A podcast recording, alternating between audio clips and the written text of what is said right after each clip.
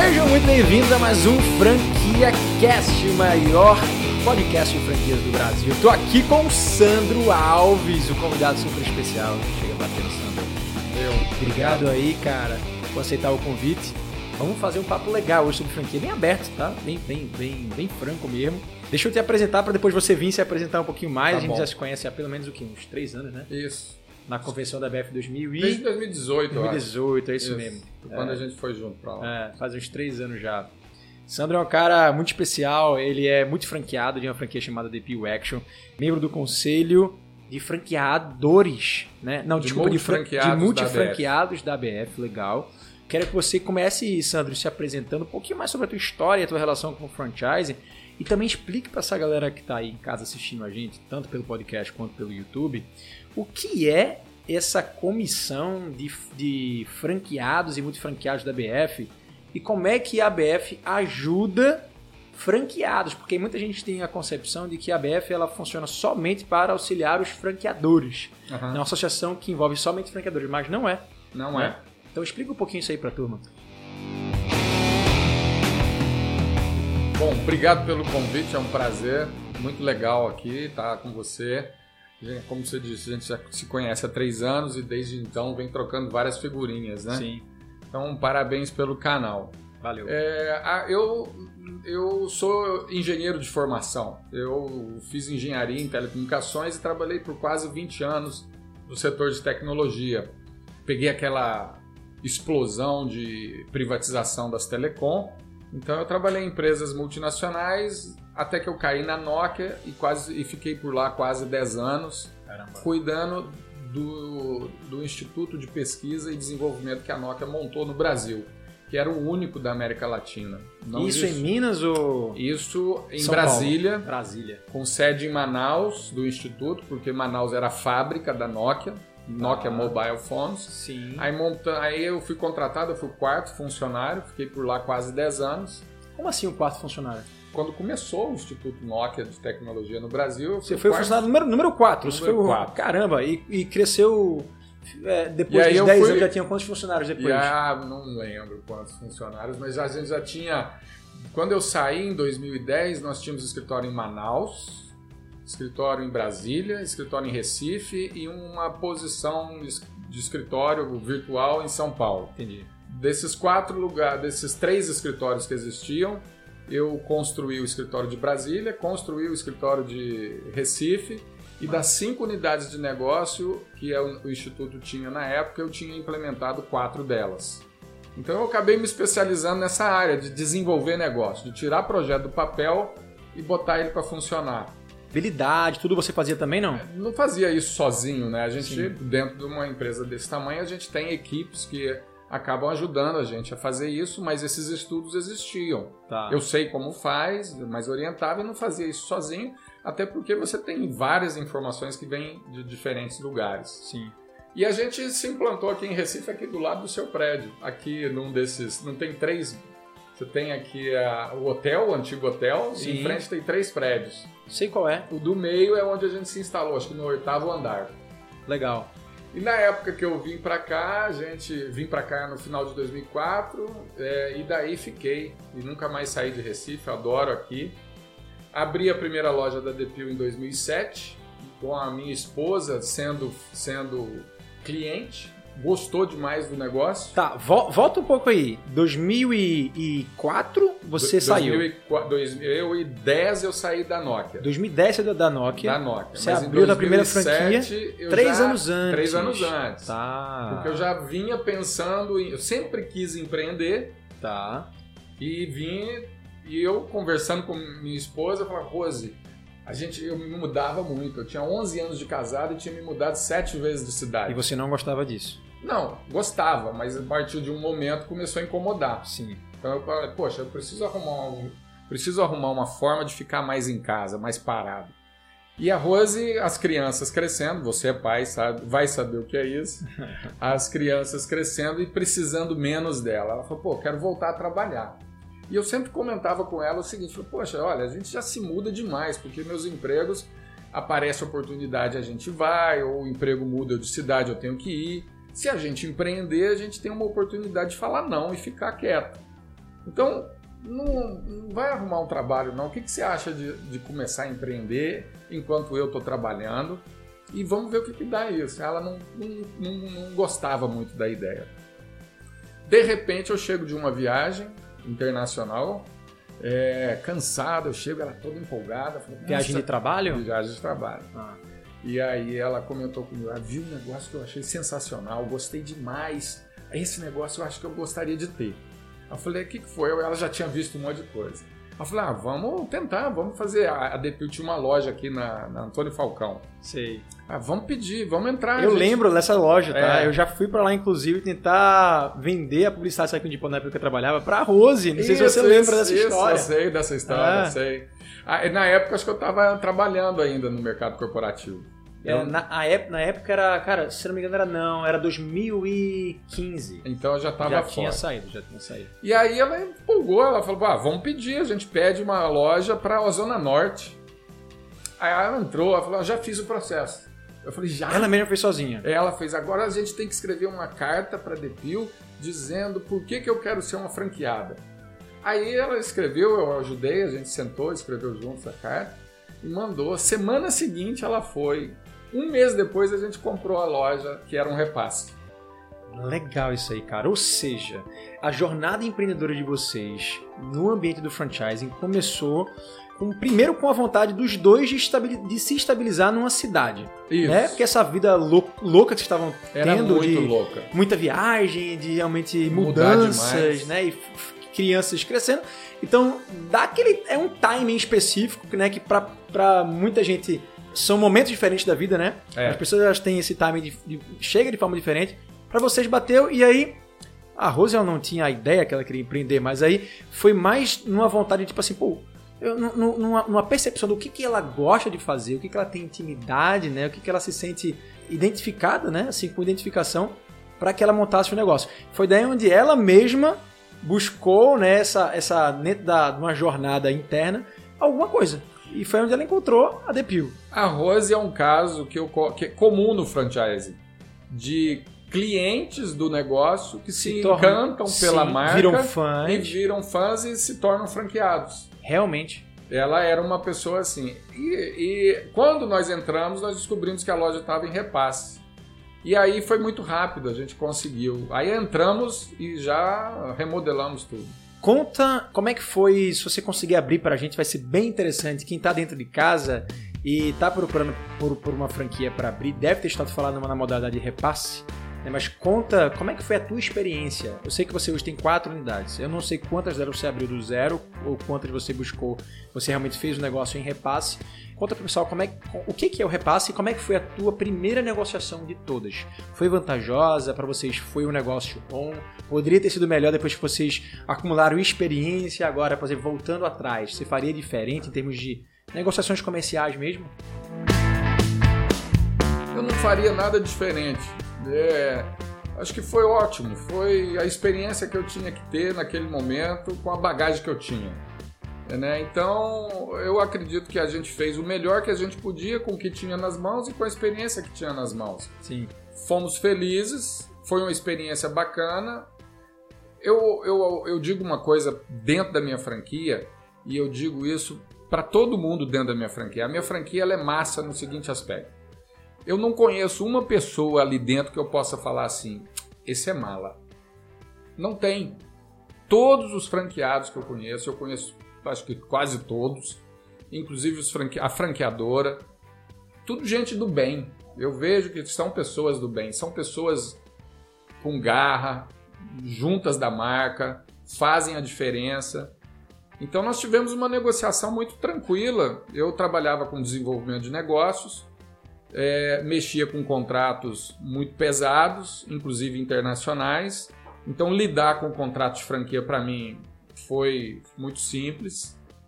Enquanto muitos acham coisas muito pesadas, eu já estava acostumado com coisas muito mais pesadas. Então, para mim, foi muito tranquilo. E aí a gente é, negociou o preço, chegou num determinado valor. Você, você, negociou diretamente com o franqueado? Com o franqueado, com a ajuda da franqueadora. Com ela ajuda. dava uns toques. Boa. é, ela sugeria até um preço menor e eu fui 10 mil acima. Ele pediu um valor 10 mil acima, eu, eu banquei, comprei.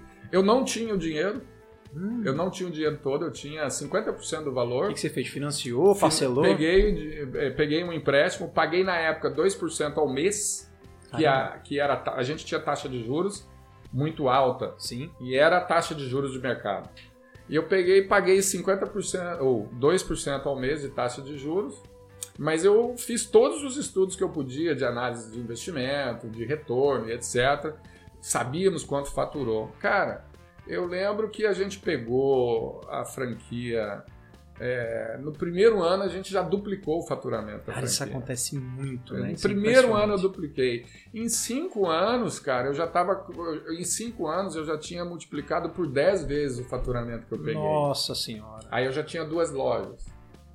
Aí em 2009, 2007, a primeira foi repasse. Então, repasse é o seguinte: aquela pessoa, um franqueado, que por uma condição qualquer não quer mais ficar na rede ou não tem como ficar, decide é, vender a loja para um outro interessado. Isso sempre tem que ser feito através da franquia. O franqueado não pode fazer anúncio, não pode divulgar, isso é previsto em contrato. Aí a franquia ela procura um outro interessado, normalmente que chega até ela, ela faz os procedimentos, os processos de avaliação de novo candidato. Se der tudo certo, você compra aquela franquia. Em 2009, eu tive a oportunidade de montar a segunda loja, ainda de rua.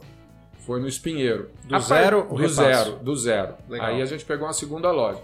A partir de dois, 2009, ficou muito difícil abrir loja aqui em Recife, porque nós pegamos aquele boom econômico.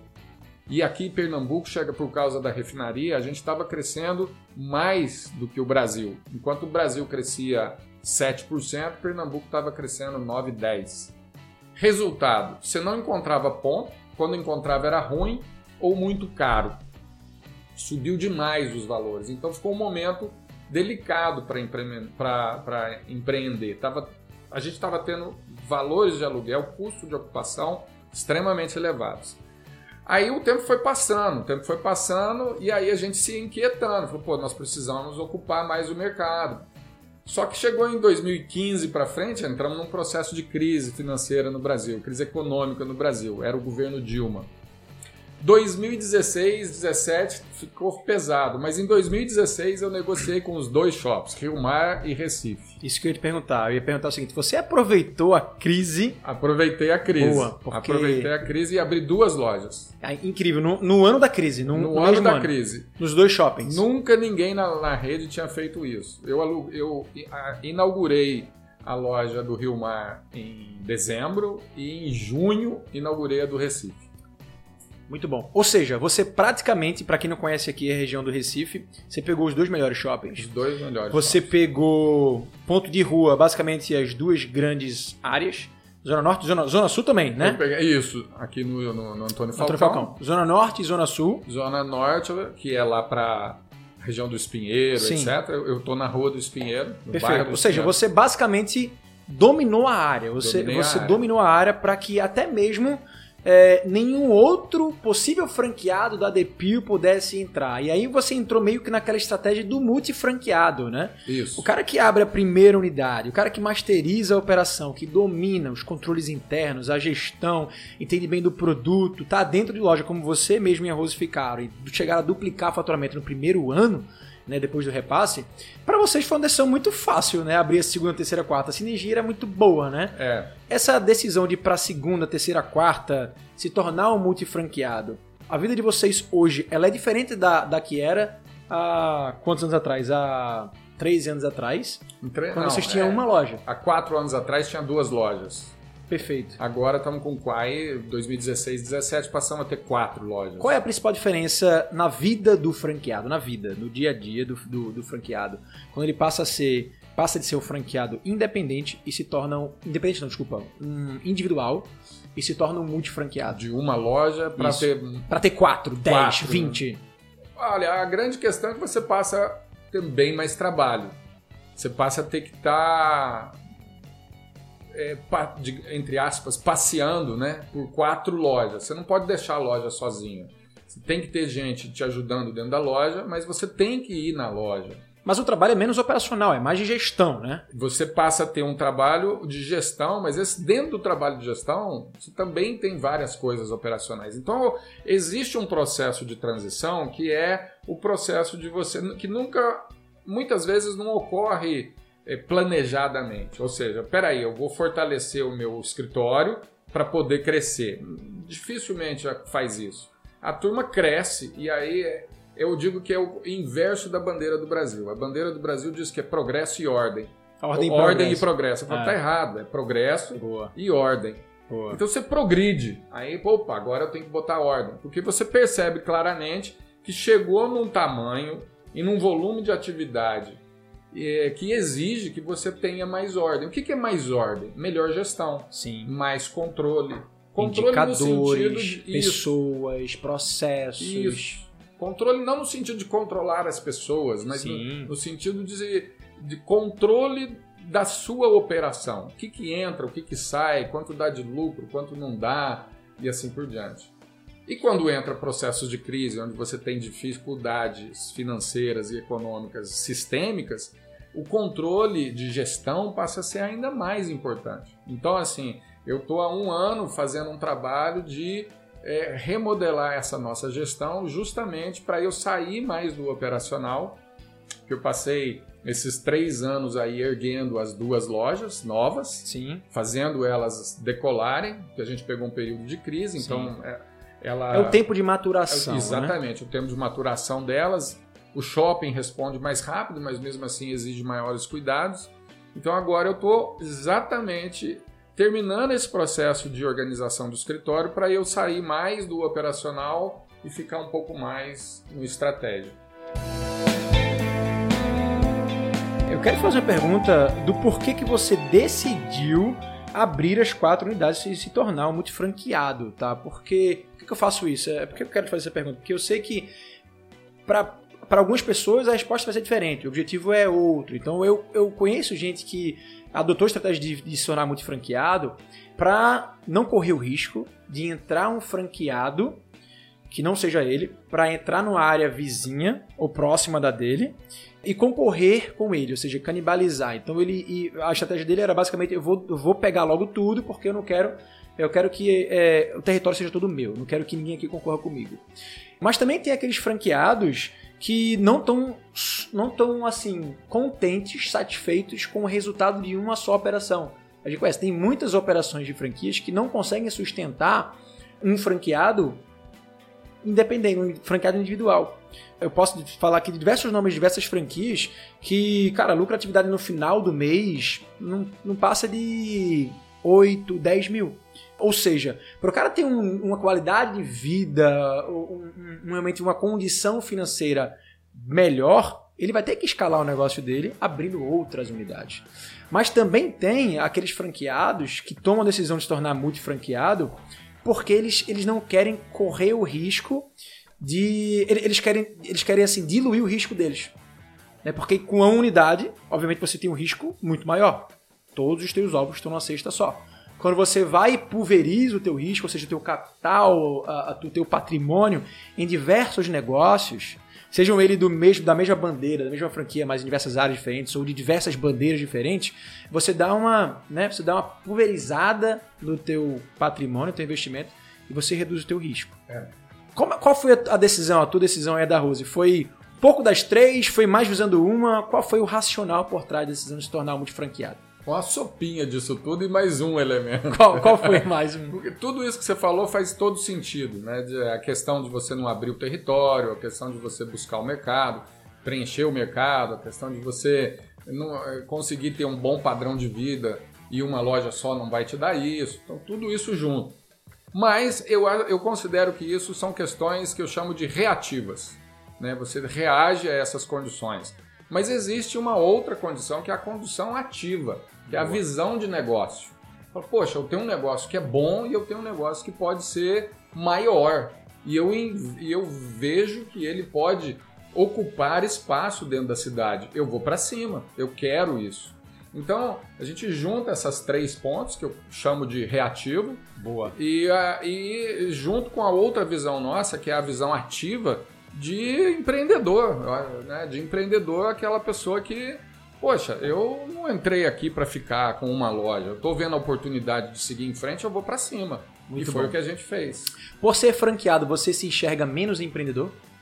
Não, eu não me enxergo menos empreendedor. Eu acho que são coisas distintas e não existe eh, franqueado e franqueador são elementos de um sistema só.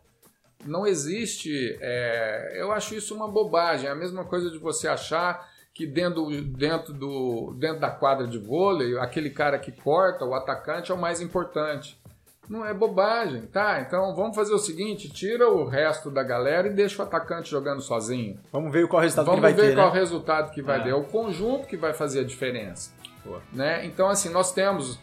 Nós começamos falando, quando você me apresentou, da comissão de multifranqueado da Associação Sim, Brasileira de apresenta pro pessoal aí como é que é essa. Assim, qual é o papel da ABF em prol dos franqueados, né? É, eu peguei um número recente aí Saiu anteontem, né? É, o, o relatório do desempenho. Ainda. Pois é. Eu tô aqui depois, eu vou até acessar essa pesquisa porque tem informação bem relevante aqui sobre o teu segmento que eu queria até levantar antes de finalizar o podcast. Peguei informação desse relatório, que é o relatório de desempenho anual que a ABF publica. 2000, do 2020 saiu agora, três dias atrás, tá? Então tá fresquinho. É. E a gente tá com o número atualizado aqui de 156 mil 798 unidades Uni... franqueadas no Brasil. No Brasil, então, é. Tem mais 150 mil unidades franqueadas de Isso. aproximadamente 3 mil marcas, marcas distintas. Distintas, né? É, gerando uma média de 58 unidades para cada rede. Ou seja, essas 3 mil redes que existem no Brasil, a média de quantidade de unidades que cada uma tem é de 58. Isso. Esse é um número que a gente precisa é, cuidado com ele, essa tal da média. Aí a gente fala sobre ela. Tá. Vamos começar pela comissão da ABF é, a gente falando, nós temos franqueados no Brasil, que são multifranqueados, que faturam 200, mais de 200 milhões de reais por ano. São maiores do que até alguns maior, franqueadores. Não, maiores do que alguns não, são maiores do que a maioria dos franqueadores. Verdade, verdade. 200 e quantos milhões? 200, mais de 200 milhões de reais. É, eu acho que o pessoal da Boticário, né? Boticário, McDonald's, Não deve posso ter... dizer quem é. Não pode? não. Tá. Por uma questão é, é, ética, digamos assim. Tá, tá? tá. Não me sinto à vontade. Mas é, existem, eu conheço franqueados que faturam 70 milhões, 35 milhões. Então são pessoas que são, que são multifranqueadas. E o que é o multifranqueado? É aquele franqueado que tem duas ou mais unidades. Ele pode ser monomarca, então ele tem unidades da mesma marca, ou pode ser multimarca, ele tem várias unidades de marcas diferentes. Normalmente, quando é marca diferente, ele busca negócios complementares, porque com isso ele consegue reduzir os custos de back-office, ou seja, os custos de suporte da rede dele Sim. e consegue não competir com, é, no que diz respeito a volume de atendimento em lojas. Perfeito. Ou seja, um exemplo: o cara vai lá e compra a franquia da Espoleto. Uhum. Aí para ele faz mais sentido comprar a franquia do Rei do Mate do que comprar a franquia da The Pill Action. Isso. Porque tem total sinergia. Tem total a sinergia. equipe de recrutamento dele, os heads de operação, os diretores, estão todos em prol de um segmento que é de alimentação. Às vezes até a negociação que ele tem com o shopping é vai ser melhor, porque ele tá falando, pô, a negociação de praça é diferente da negociação. É um, de... um negócio sadio, é um bom gestor. Perfeito, perfeito. Então, só para. É... São complementares, mas principalmente, são complementares. O, o, o exemplo do espoleto com o rei do mate não compete. Sim. Quem vai fazer a refeição no espoleto, é, no Rei do Mate ele vai fazer um lanche. Então, talvez também uma refeição, mas menos. Então são, são negócios que se complementam. Tá. Não, eles não competem entre si.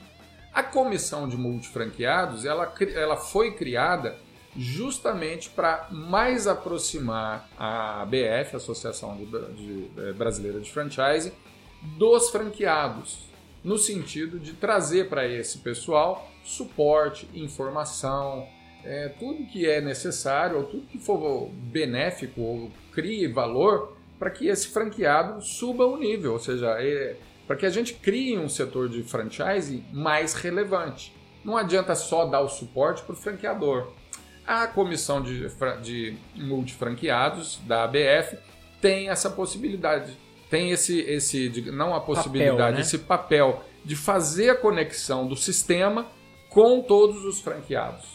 Eu achei incrível, uh, Sandro, quando eu descobri que a BF dava essa possibilidade de basicamente integrar né, é, o, os franqueados é, no meio dos franqueadores, porque eu não sei quando essa comissão foi criada, eu não sei quando a BF começou a ter essa prática da união, mas assim, a minha visão da ABF antes de, de, de, de, eu até mesmo formatar a Premier Pão, foi a minha primeira franquia, era que ela só trabalhava em prol dos franqueadores. Mas assim, não tem nenhum sentido não existir esse canal aberto, não existia essa integração.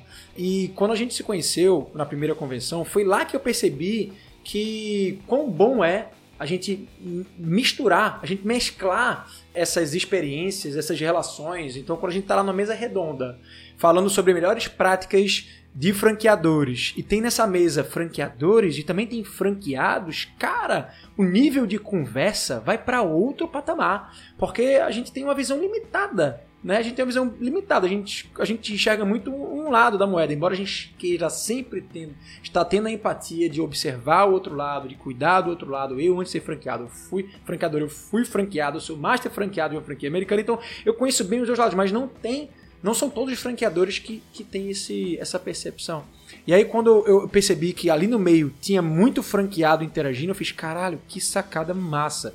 Muito bom. E não só você, tem outros também franqueados que têm esse papel fundamental de levantar a bandeira do franchising do Brasil como franqueado, e não só como franqueador. Porque levantar a bandeira do franchising do Brasil como franqueador é lindo, porque o franqueador quer vender franquia né, quer fazer com que sua franquia seja sadia, mas ter os franqueados também representando o franchise, levantando essa bandeira falando, eu sou franqueado, tenho orgulho de ser franqueado, bater é. no peito e falar, franquia é massa, não só para franqueador, e sim para franqueado.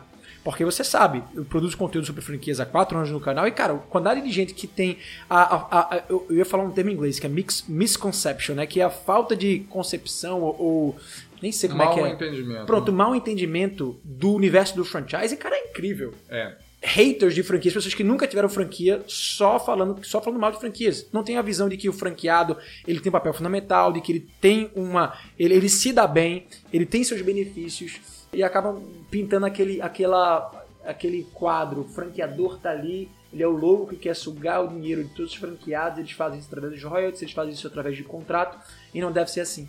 É. Isso, é, isso, é, isso é muito triste. Isso, é falta de informação. Por isso que um canal como o seu faz diferença de levar a informação correta para as pessoas.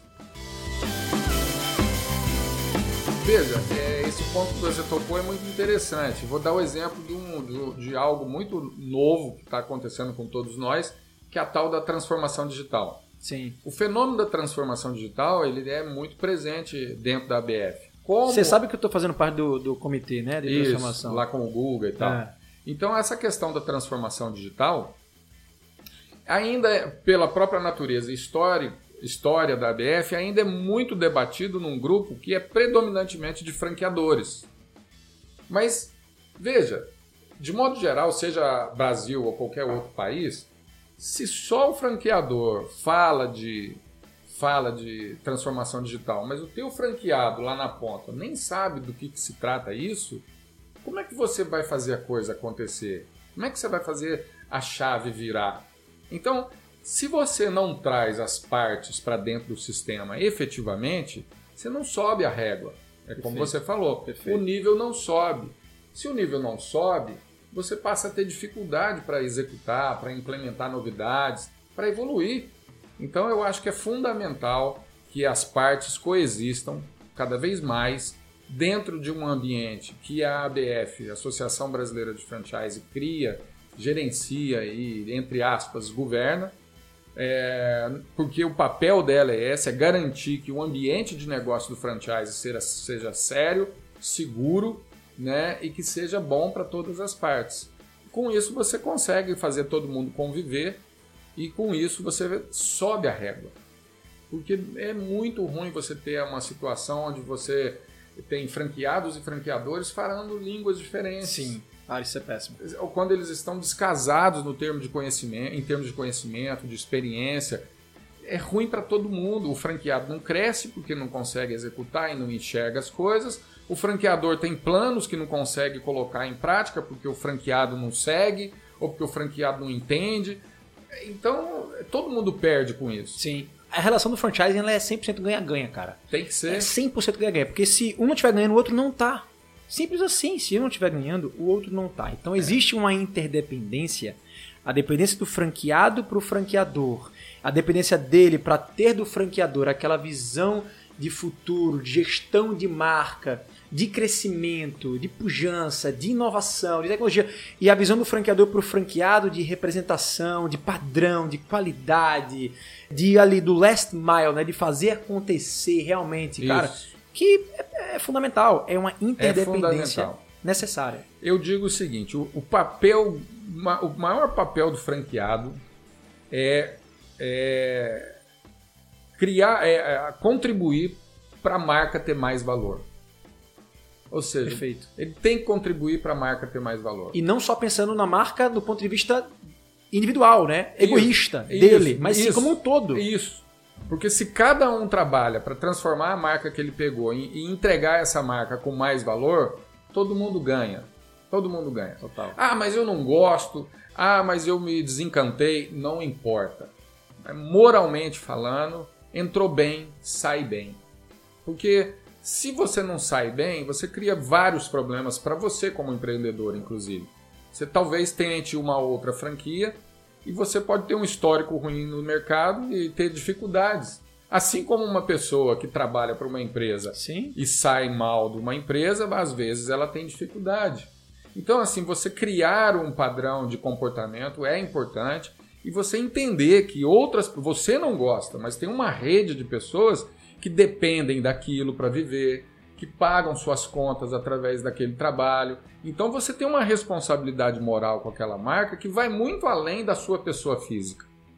E você tem que respeitar isso, porque se você faz, se eu, Sandro Alves, faço uma besteira com a marca que eu represento aqui na cidade, eu destruo a marca na cidade e isso pode resvalar em todos os meus colegas aqui da, da, da região, Sim. ou até mesmo nacionalmente. Hoje nós estamos dentro da internet. Vai que eu faço um vídeo e ele tem um conteúdo, é, ele tem um conteúdo, é, sei lá, um conteúdo hoje negativo em relação a pessoas negras, por exemplo, né?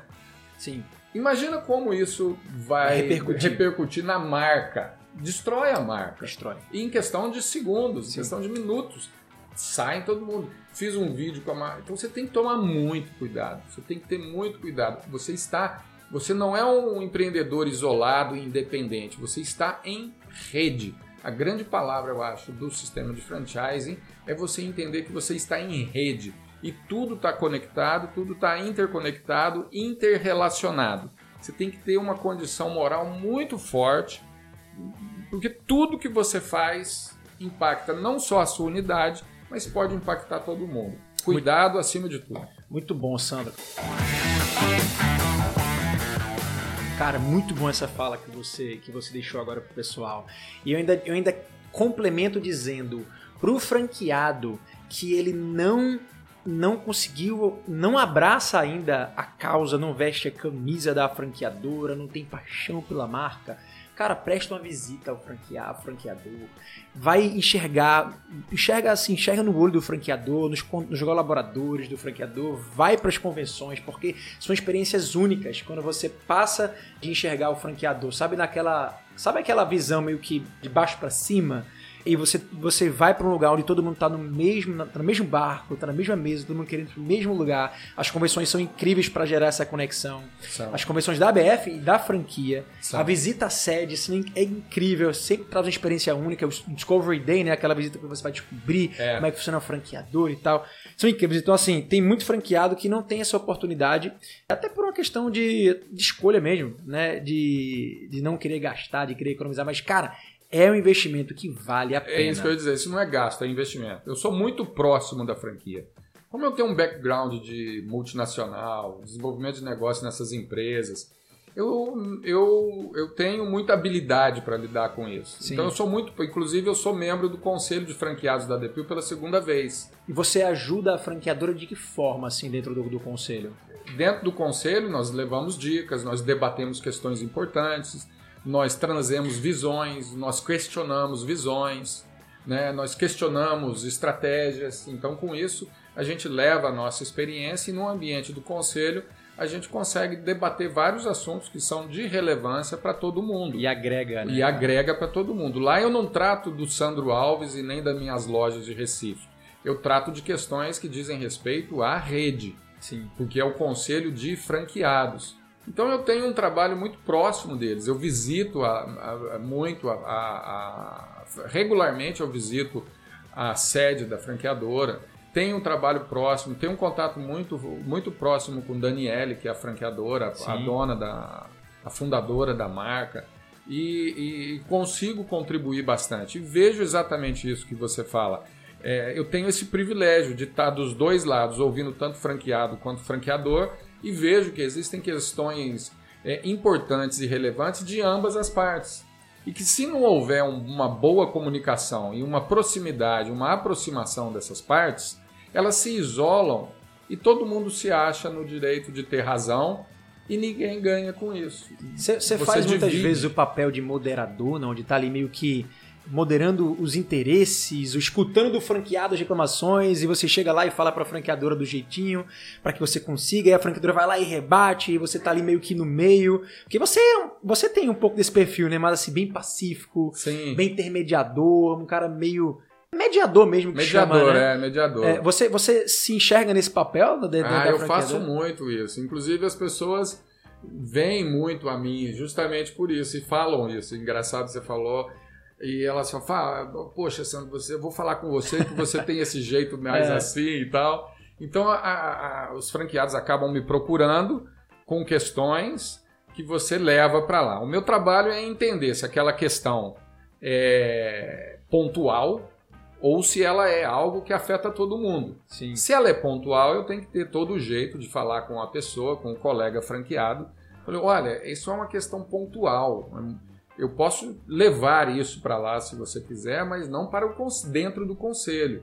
Porque dentro do conselho a gente está tratando de coisas que impactam a rede.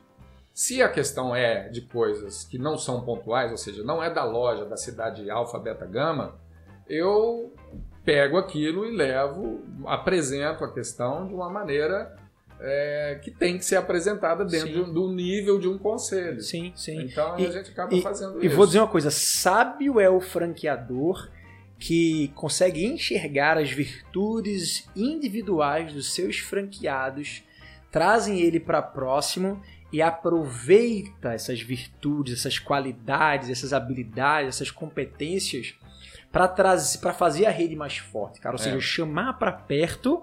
Ou seja, cara, imagina um, um franqueador que tem na sua rede, vamos botar aí 58 unidades franqueadas, franqueados diferentes, 58 pessoas diferentes, 58 cabeças diferentes, tem experiências diferentes, que tem competências diferentes. Às vezes um é muito hábil no digital, às vezes outro é muito hábil em vendas, às vezes, às vezes outro é muito hábil em controle financeiro e outro tem uma gestão de pessoas incrível. É, Cara, imagina quando o franqueador enxerga que cada franqueado individualmente consegue contribuir para a rede como um todo, meio que ampliando a sua melhor prática, a sua melhor competência para que todos consigam absorver, dessa forma todo mundo ganha.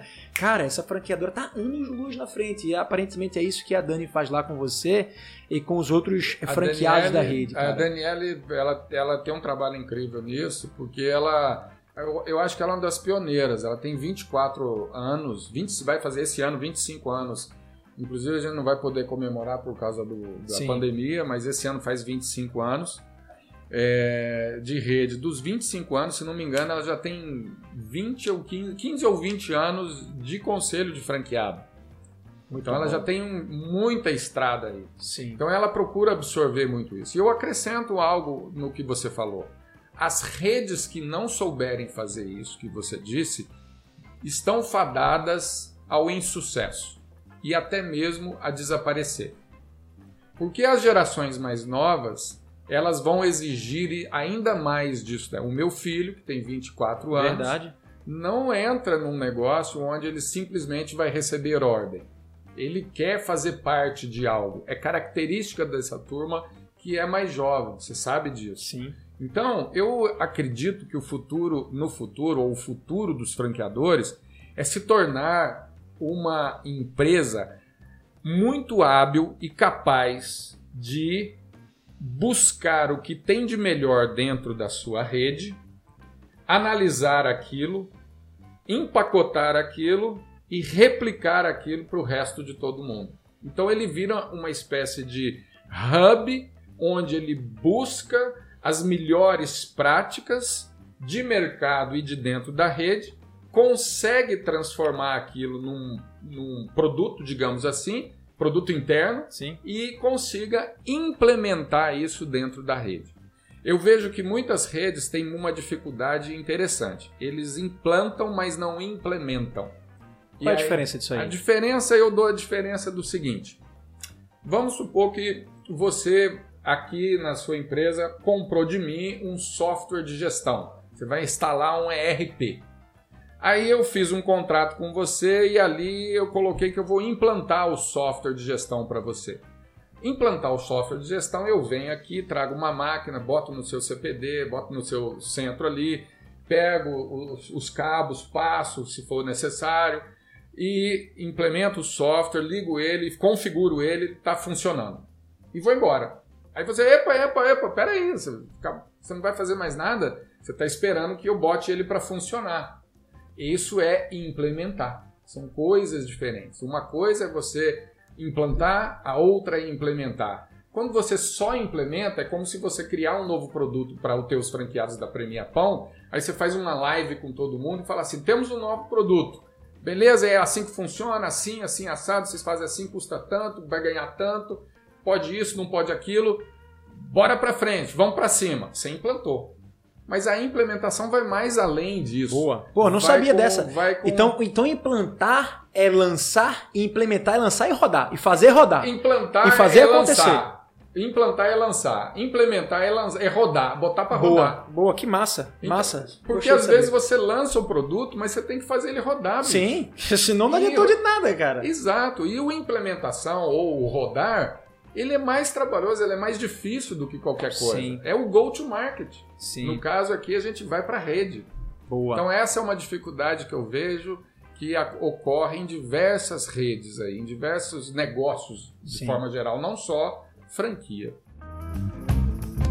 Boa, Sandro. Cara, vamos lá, cara. Vamos continuar aqui o papo. Eu tenho duas coisas aqui que eu queria falar com, contigo ainda, antes da gente finalizar. A primeira delas é o seguinte: embora a BF esteja cumprindo com um papel fundamental de estar unindo, é, integrando franqueados ao meio dos franqueadores, não só franqueados, consultores também fazem parte É. da BF, né? Consultores, Fornecedores, consultores, perfeito. É, ainda tem um, um bom caminho ainda pra gente andar, né, cara? A- a- falta muito franqueado, tem muito franqueado bom que não tá integrado ainda à BF, e tem muito franqueado que nem sabe que pode estar inserido nesse meio. A gente chegou a conversar A sobre comissão isso. está fazendo esse trabalho. Boa, eu queria que você falasse, assim. queria que você falasse um pouquinho sobre isso agora. E a gente chegou a comentar um tempo atrás sobre isso. Eu até perguntei pra você, Sandro e tal, o que, que você acha? Tá faltando franqueado?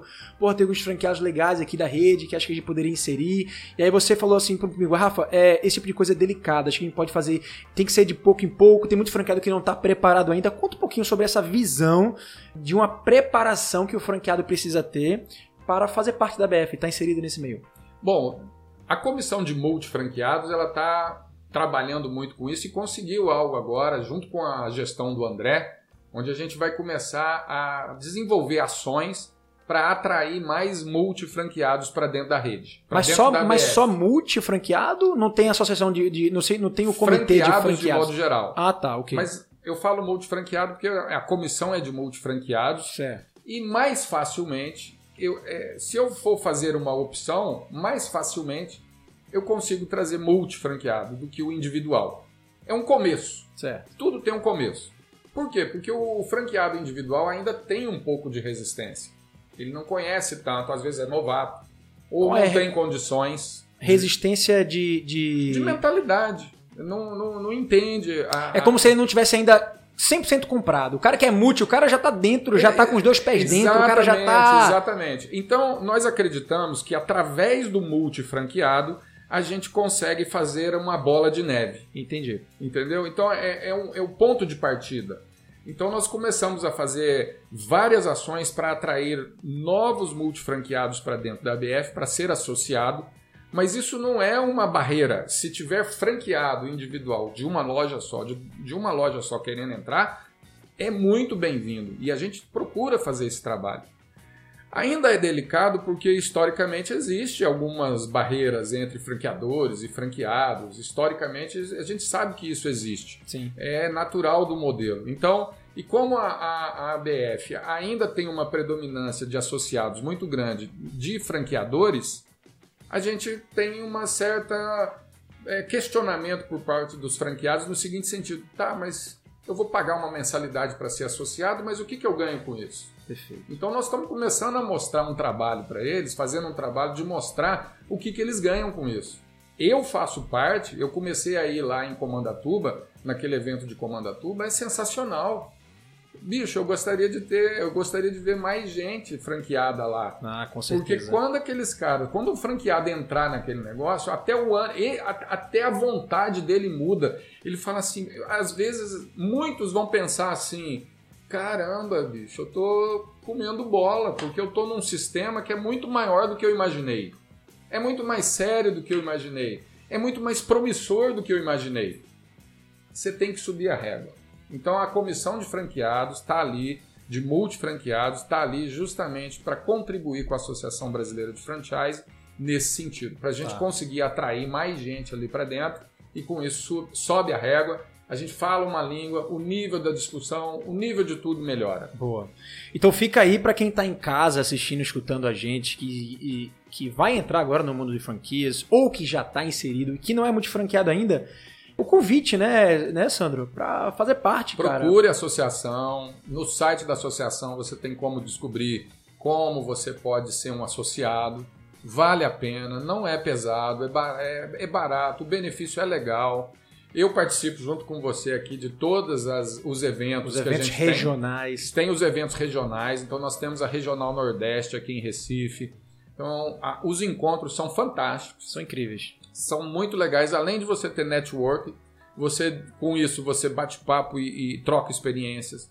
Você aprende com as palestras que vão para lá. São assuntos relevantes que interessam a todo mundo que está ali dentro. Então, é, você só tem a ganhar, bicho. Agora, é, ficar isolado, cuidando da tua loja dia e noite não ir para canto nenhum, você está limitando a sua capacidade de crescimento. Boa. Vindo para a BF, eu acho que você tem muito a ganhar. Boa, cara. Você é um cara fora da curva. Você teve essa visão, essa visão há um tempo já, né? Espero é. que essa galera de casa também consiga enxergar. Sandro, eu tô aqui com um relatório, né, cara? E aí uma coisa me chamou muita atenção, né? Tem, na verdade, só uma coisa aqui que eu queria ressaltar que é o, o desempenho da, da rede de franquias no Brasil separado por segmento, cara. Segmento. É. E tem dois segmentos. Compara que, fez, que tem a comparação aqui de 2019 para 2020, ou seja, essa variação que teve crescimento. Só, só tiveram dois segmentos que tiveram crescimento durante o nosso período aí de pandemia, de, de pico, de crise e tal. O primeiro deles, que é o que teve o maior pico, 25% de crescimento, foi casa de construção. É. Segmento de construção, de casa, de, de construção civil, porque muita gente decidiu sair dos centros urbanos e foram para, sei lá, as periferias e as serras e construções e reformas em casa para se adaptar ao home office, tudo isso rolou e deu um, deu um boom nesse segmento. E o outro foi o segmento de saúde, beleza e bem-estar, que é exatamente o que você está inserido. É. Né, dentro da ADPU Action cresceu aqui em termos de, de trimestre, comparado o quarto, comparando o, quatro, o quarto TRI de 2019 com o quarto TRI de 2020, cresceu 5,4%. E se comparar o faturamento anual, cresceu 3,1%. Enquanto diversos outros segmentos, como por exemplo de alimentação, perdeu 15%. É. O de entretenimento perdeu 29%. O de hotelaria e turismo foi o pior de todos, perdeu 50%, cara, o faturamento anual foi. O de moda perdeu 20%. Obviamente, as pessoas em casa é. não precisavam ficar tão bem vestidas é. assim para participar de lives. E outros, enfim, desceram 10, 5, 9, mas saúde, beleza e bem-estar se manteve ali, ainda cresceu como pode, cara. Um, segmento ser tão blindado assim a, a crise. O que, que você vê no dia a dia do teu negócio assim? Por que, que é um segmento tão forte? Olha, é, é quase que gênero de primeira necessidade. Você não fica sem tomar banho, você não fica sem cortar cabelo, você não fica sem fazer a barba.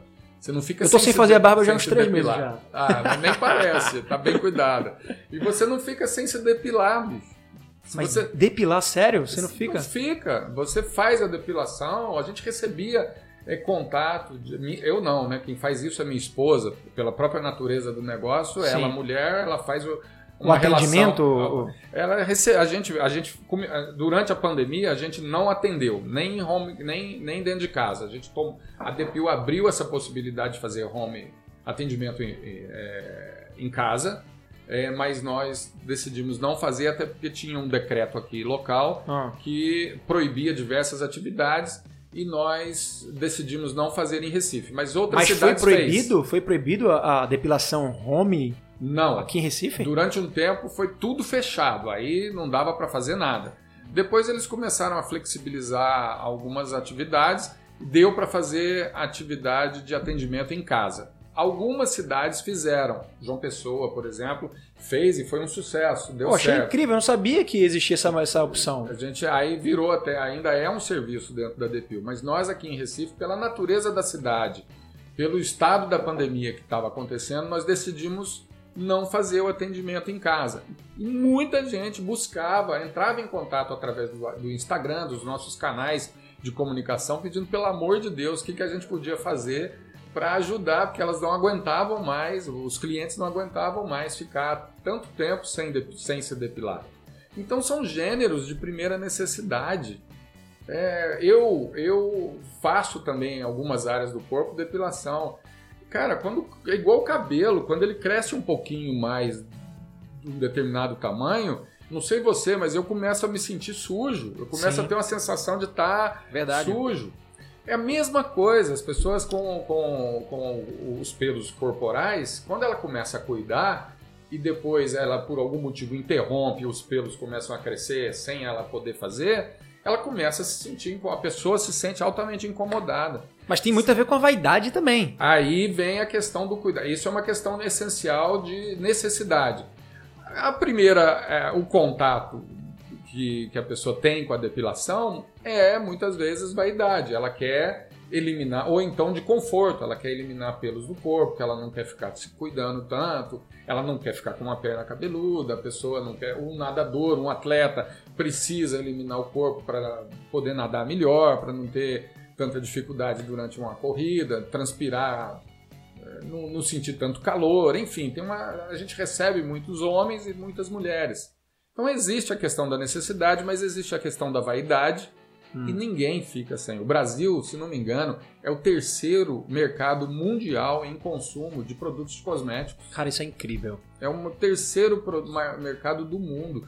O brasileiro ele é reconhecido dentro desse mercado como um mercado, como, como um consumidor altamente potencial e com poder de compra. O brasileiro é vaidoso. Nós moramos aqui num lugar de praia, então as pessoas usam menos roupa Sim. menos roupa, então deixam partes do corpo mais à mostra. Nós não temos inverno.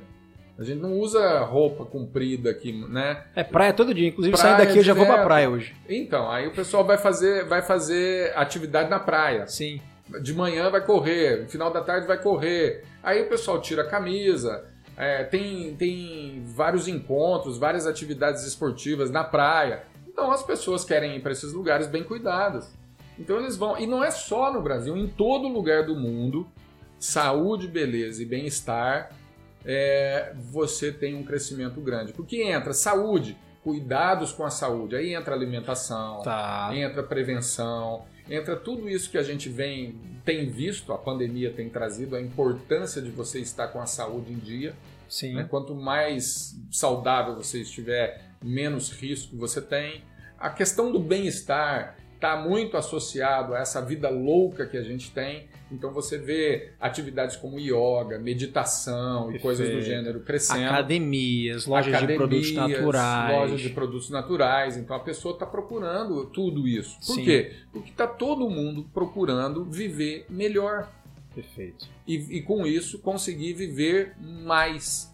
Isso significa que, que o setor de saúde, beleza e bem-estar é um setor é, promissor, vai continuar crescendo, não só no Brasil, mas no mundo todo. Ah, incrível. Ninguém nunca imaginou, antes dessa crise que a gente passou, que o segmento de alimentação, por exemplo, poderia cair, porque a alimentação é, em tese, enquadrado dentro do, do, do, vamos dizer assim, de uma categoria de serviços, produtos de necessidade. Mas o fato é que dentro do segmento de alimentação existem é, Bares e formatos. restaurantes, É, né? bares e restaurantes que existe até uma discussão se é realmente um- uma atividade essencial ou não, né? É, Mas assim, muita gente acabou mudando só o formato. Então, obviamente, todo mundo continua se alimentando, é. mas não através das franquias de restaurantes e alimentação, e Isso. sim muito mais ah, através dos mercados, através da sua fazer em casa. delivery, fazer em casa, pois é. Ou pedindo. Isso. E, ah, mas o delivery funcionou. É, mas o delivery funcionou, mas não supre aquele movimento do dia a dia que existia. Sim. Que a Total. pessoa vai, por exemplo, alimentação, o pessoal vai para praça de alimentação no shopping, aquilo lota, o movimento é grande. Não, não. Ó, ó, os nossos negócios de alimentação, cara, durante a pandemia que a gente teve que fechar a loja mesmo, o delivery ele, ele correspondia a 30%, 40%, no máximo chegando a 50% do faturamento da loja que era antes. Ou Isso. seja, não dá nem pra pagar as contas direito, cara. Não, não Então, dá pra é- pagar. é, a alimentação sofreu muito, né? Sofreu bastante. Mas assim, que, que bom ver o segmento de, de saúde, beleza e bem-estar é, pujante, crescendo. Fico feliz com isso e vejo diversos parceiros, amigos, colegas que trabalham nesse segmento e que realmente relataram, né? O momento é O bom. bom é a gente ver todos os setores crescendo. É, esse aí né? esse era o que a gente Lógico queria. Né? que a gente vai ter um se destacando em relação ao outro, vão existir questões sazonais, mas eh, se você olha, eh, de modo geral, para os anos anteriores, todos os setores dentro da- do, do franchising brasileiro vêm crescendo. Hum, Alguns menos, outros mais, mas vem- eh, saúde, beleza e bem-estar é, um- é um relativamente jovem, então ele vem crescendo forte nos últimos cinco anos, chegando, brigando pela primeira posição aí com o setor de alimentação. O setor de alimentação tem um futuro promissor pela frente também, porque as pessoas, é, é, como nos Estados Unidos, né? Você estudou lá, você sabe, as pessoas nos Estados Unidos comem muito fora de casa. O Brasil, esse movimento de comer mais fora de casa, ele é mais bem mais recente do que nos Estados Unidos. Sim. Então, pela frente, esse, a gente resolvendo esse problema da pandemia, o setor de alimentação também vai voltar a crescer e eu não tenho dúvida, porque eu, eu sou casado há 25 anos. Meus meninos, a filha, como você sabe, mora Portugal. em Portugal. Meu menino, 24 anos, deve se formar esse ano. Talvez em dois anos já esteja fora de casa. Eu com o Rose a gente já conversa sobre isso. Fala assim, poxa, quando os meninos não estiverem mais aqui, é melhor a gente comer fora todo dia. Ou achar uma empresa que entrega alimentação saudável aqui em casa e a gente não faz. Porque é Perfeito. muito mais prático. Ah, é. É muito mais fácil. Então, É. existe os casais mais jovens que não têm filho e tal, existe uma tendência muito grande das pessoas irem comer fora de casa, casualmente ou não. Sim. Então, o setor de alimentação, eu acredito que tem um futuro muito bom É, pela e- frente. Ele, ele tem, cara. Eu, eu estudo o setor de alimentação há um bom tempo e a previsão é que o que vai acontecer daqui a pelo menos uns 5 ou 10 anos é uma grande transformação nesse setor, no sentido de que as pessoas sim elas vão estar querendo cada vez menos cozinhar sua própria comida, ter uma cozinha em casa e as cozinhas elas estão prestes a morrer. Basicamente as cozinhas residenciais estão prestes a morrer. Existem diversos projetos que já estão em vigor em Nova York, na China, em cidades que são E muito populosas. Retira a cozinha. A cozinha, ela, ela tem uma, é, o condomínio tem uma cozinha central, Isso. Aqui tá saindo um prédio assim. que não tem cozinha dentro do apartamento? É, parece, é perto de casa, inclusive. Pois é, cara, isso é mega tendência. Mega um tendência. balcão você economiza, suporte. é, você economiza espaço É, e as pessoas hoje com tanta comodidade que tem, tanto do iFood quanto de ter uma cozinha dessa para atender a um condomínio, por exemplo. Tem gente que gosta de cozinhar e vai ter. Pode fazer, e aí pode usufruir desse espaço. Então já não vai mais fazer sentido daqui a um tempo. Então o mercado ele vai ter que se readaptar a essa nossa essa nova mudança aí de consumo, de hábito. E a gente percebe que lá nos Estados Unidos os caras estão já estão, cara, mexendo com isso aí. Olha que interessante. Nós temos uma conexão aí, saúde, beleza, bem-estar puxando alimentação ah, e vice-versa. é verdade, é verdade. Eles se conectam, eles se cruzam. Se cruzam, se porque cruzam. veja só, se eu quero ter boa saúde, eu preciso me alimentar bem. Sim. Só que para me alimentar, para eu me alimentar bem, eu preciso saber cozinhar, o que cozinhar, como cozinhar. Perfeito. Muita gente quer fazer isso, mas não quer cozinhar. Então você vai ter uma, uma outra profissão surgindo aí de cozinheiros é, para atender esse público que não quer cozinhar em casa. Verdade, e eu, eu tô atrás de uma pessoa dessa aí. Ah, é. eu já tô atrás. Eu, já, eu achei uma, vou te passar. É? E eu acho que eu vou testar por um mês. Eu só tenho que convencer a Grima, minha esposa. Porque não, eu vou, eu vou testar, vou pegar pra mim e vou testar Pronto, durante um mês. Aí eu te falo. Parece ser legal. Ô, Sandrão Massa, Carol, papo fluiu, foi bem legal. Espero que você tenha gostado aí do, do, do papo. Muito eu, gostei. particularmente, gostei bastante. Sempre é, é rico, né? Quando a gente se encontra para trocar ideias. Eu gosto muito. E espero que a gente tenha impactado a galera aí de casa e influenciado pessoas a enxergarem o franchising, a ABF com outra visão. É, e eu acho que você é o perfil, assim, você, você é o cara ideal para realmente inspirar obrigado. essa turma, né? Que tá, que tá querendo se envolver com o franchise. Mas é isso, Sandrão. Obrigado mais uma vez. Foi top demais. Foi bom é... demais. Obrigado. Valeu. Galera, chegamos ao final do Franquia Cast, episódio número 90. Chegamos ao 90, hein? Opa, você ah. tinha que me ter trazido no 100. Ah, é? Eu nem sei que eu vou trazer no 100, mas você pode voltar, chama, cara. Chama você volta, pode voltar, é. Inclusive, legal, tá aí uma, uma parada bacana que a gente pode fazer é, um trio, cara. A gente pode. Eu posso. Esse podcast, não necessariamente a gente se limita a dois. É. Então, no episódio 100, eu posso fazer um especial, trazer cinco pessoas aqui a gente fazer a gente uma fazer mesa um, redonda legal, cara, é. entendeu? Pode ser. Vai ser massa. Mas é isso aí. Chegamos ao final desse podcast. Espero que você tenha gostado. Não esquece de curtir. Faz o que você puder aí. Compartilha com a turma. Avalie o podcast. Se você gostou mesmo, bate palma e tamo junto. Beleza? Te encontro na próxima, amigão. Valeu. Tchau, tchau. Uh, Valeu. legal, cara. Quebramos quantas câmeras aí no meio, Lucas? E só pra pá, pá, pá, pá. 30? Para, aí eu escutei ela, eu escutei.